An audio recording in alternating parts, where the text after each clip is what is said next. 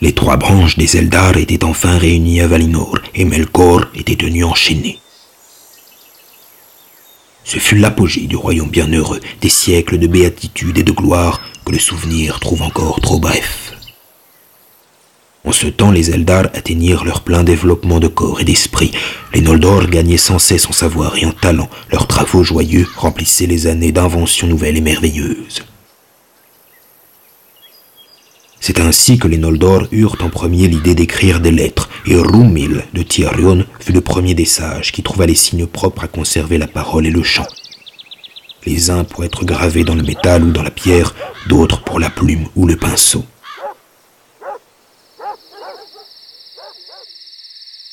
À cette époque, dans le palais du roi de Tirion, au sommet de la colline de Tuna, joyau d'Eldamar, naquit Kurufinwe l'aîné des fils de Finwë et son préféré. Sa mère l'appela Fëanor, l'esprit du feu, et c'est le nom qu'il porte dans tous les récits des Noldor.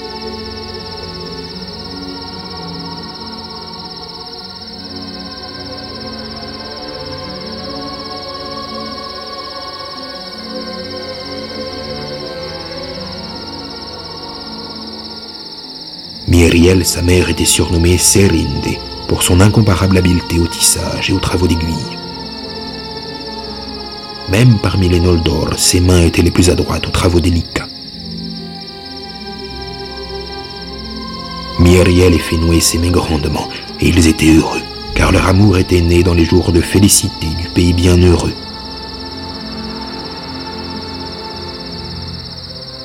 Mais l'enfantement de son fils consuma l'esprit et le corps de Mieriel, et, après qu'il fut né, elle voulut être libérée de la fatigue de vivre.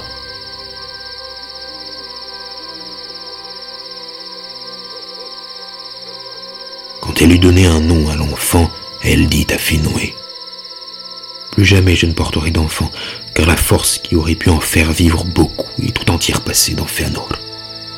Finwë se désola car les Noldor étaient encore dans leur jeunesse, et il aurait voulu donner de nombreux enfants à cette terre bienheureuse, et il dit Raman possède sûrement les voies de la guérison.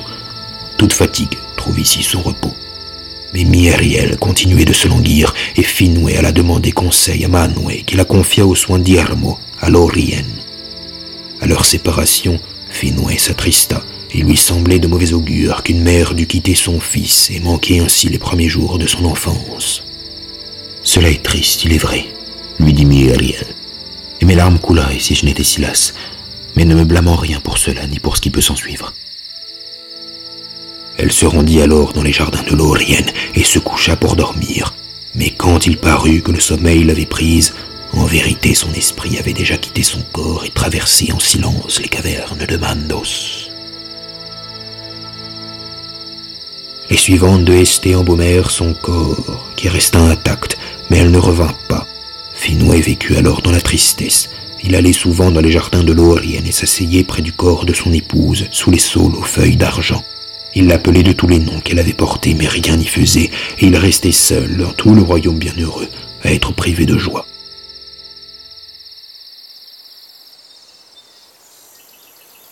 Au bout de quelque temps, il ne vint plus à l'Orienne. Alors il reporta tout son amour sur son fils, et Fëanor grandit si vite qu'il semblait recéler quelque feu secret. Il était grand, beau de visage, d'une allure impérieuse que lui donnait un regard perçant et des cheveux noirs comme le jet. Il allait droit au but qu'il se donnait avec ardeur et constance. Peu de gens l'ont détourné de son but par un conseil, aucun par la force. De tous les Noldor qui vinrent au monde, il eut l'esprit le plus fin et la main la plus habile. Dans sa jeunesse, perfectionnant l'œuvre de Rumil, il inventa les lettres qui portent son nom et qu'employèrent ensuite les Eldar.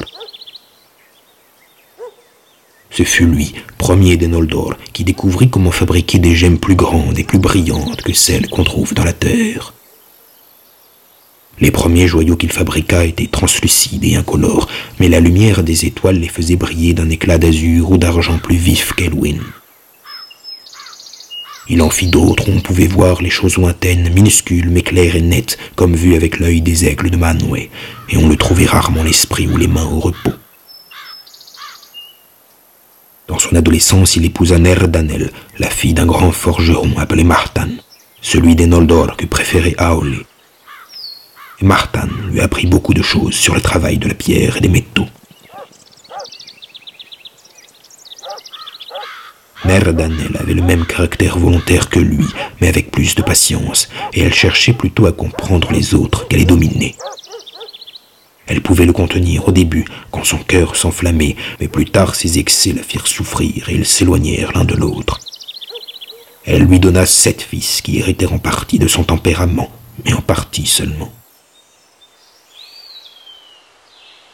Il arriva que Finwë prit pour seconde épouse Indis la blonde, c'était une Vania, proche parente du grand roi Ingwe. Elle était grande et blonde et en tout point différente de Mieriel. Finwë l'aimait beaucoup et retrouva le bonheur, mais l'ombre de Mieriel ne quitta pas sa demeure ni son cœur, et Fëanor garda la plus grande part de son amour. Le mariage de son père déplut à Fëanor. Il n'aimait guère Indis, ni Fingolfin et Finarfin, les fils de celle-ci. Il passait sa vie loin d'eux à explorer le pays d'Aman ou à utiliser son savoir et ses talents. C'est à cela qu'il se plaisait le plus. Et plus tard, dans les malheureux événements dont Fëanor prit la tête, beaucoup ont vu l'effet de cette fêlure dans la maison de Finwë, estimant que si Finwë avait assumé son deuil, s'il s'était contenté d'être le père d'un tel fils, de grands maux auraient pu être évités et les douloureux affrontements de la maison de Finwë sont gravés dans le cœur de tous les Noldor. Quant aux enfants d'Indis, ils se montrèrent pleins de noblesse et de gloire comme leurs propres enfants, et s'il n'avait pas existé, l'histoire des Eldar en serait amoindrie.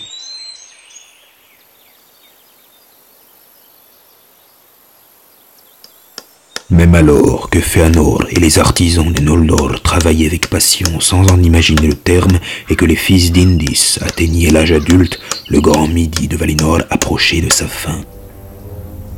Car il arriva que Melkor, selon la sentence des Valar, en vint au terme de sa captivité, trois siècles de solitude sous la garde de Mandos.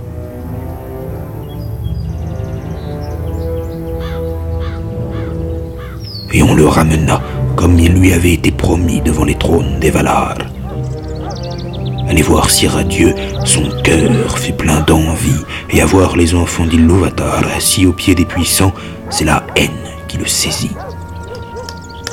L'éclat des pierres précieuses augmentait encore sa convoitise, mais il sut dissimuler ses pensées et remettre sa vengeance à plus tard. Melkor, devant les portes de Valmar, se prosterna devant Manwë et implora son pardon. Il fit vœu de rester la plus humble des créatures de Valinor si on lui accordait d'aider les Valar à leurs travaux et, avant tout, à guérir les nombreuses blessures qu'il avait portées au monde. Niena plaida pour lui, mais Mandos resta muet. Manwë lui accorda son pardon, mais les Valar ne permirent pas qu'il échappât à leur regard et à leur surveillance. Ils le contraignirent à rester dans l'enceinte de Valmar, cette époque, les pensées comme les actions de Melkor semblèrent loyales, et les Valar comme les Eldar profitèrent de ses conseils et de son aide. On ne tarda donc pas à lui donner toute latitude pour parcourir le pays, et Manwë put croire que Melkor était guéri de son démon, car lui-même, étant pur de tout mal, était incapable de comprendre le mal, et il savait aussi que Melkor, au début, était son égal dans l'esprit d'Ilúvatar. Il ne pouvait donc pas lire au fond du cœur de Melkor et voir que l'amour l'avait à jamais déserté.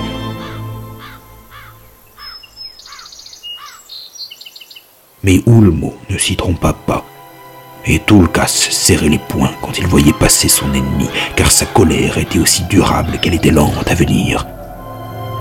Il respectait tout de même le jugement de Manwë, car ceux-mêmes qui défendent l'autorité ne peuvent se rebeller.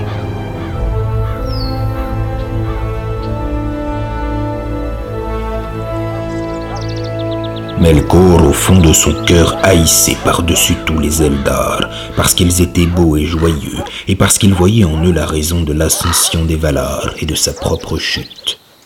Il affectait d'autant plus de les aimer, il recherchait leur amitié, mettant au service de leurs entreprises son savoir et sa force. Les Vagnards se méfiaient toujours de lui, comptant qu'ils étaient de vivre sous la lumière des arbres, et lui-même faisait peu de cas des Teleri, leur trouvant peu de valeur, des outils trop fragiles pour ses intentions. Mais les Noldor prisaient beaucoup les secrets qu'ils pouvaient leur découvrir, et certains écoutèrent des paroles qu'il mieux valut pour eux n'avoir jamais entendues. En effet, Melkor affirma plus tard avoir enseigné à Fëanor nombre de secrets et même lui avoir inspiré son entreprise la plus grandiose. Mais le désir et l'envie le faisaient mentir, car aucun des Eldali n'avait tant de haine pour Melkor que Fëanor, le fils de Finwë, qui fut le premier à le surnommer Morgoth. Et bien qu'il fût pris dans les filets que Melkor tissait autour des Valar, il ne lui parlait jamais, ni ne lui demandait conseil. Féanor ne suivait que le feu de son cœur. Il travaillait vite et seul et n'acceptait l'aide d'aucun de ceux qui vivaient à Valinor, grand ou petit, si ce n'est au temps de la sage Nerdanel, son épouse.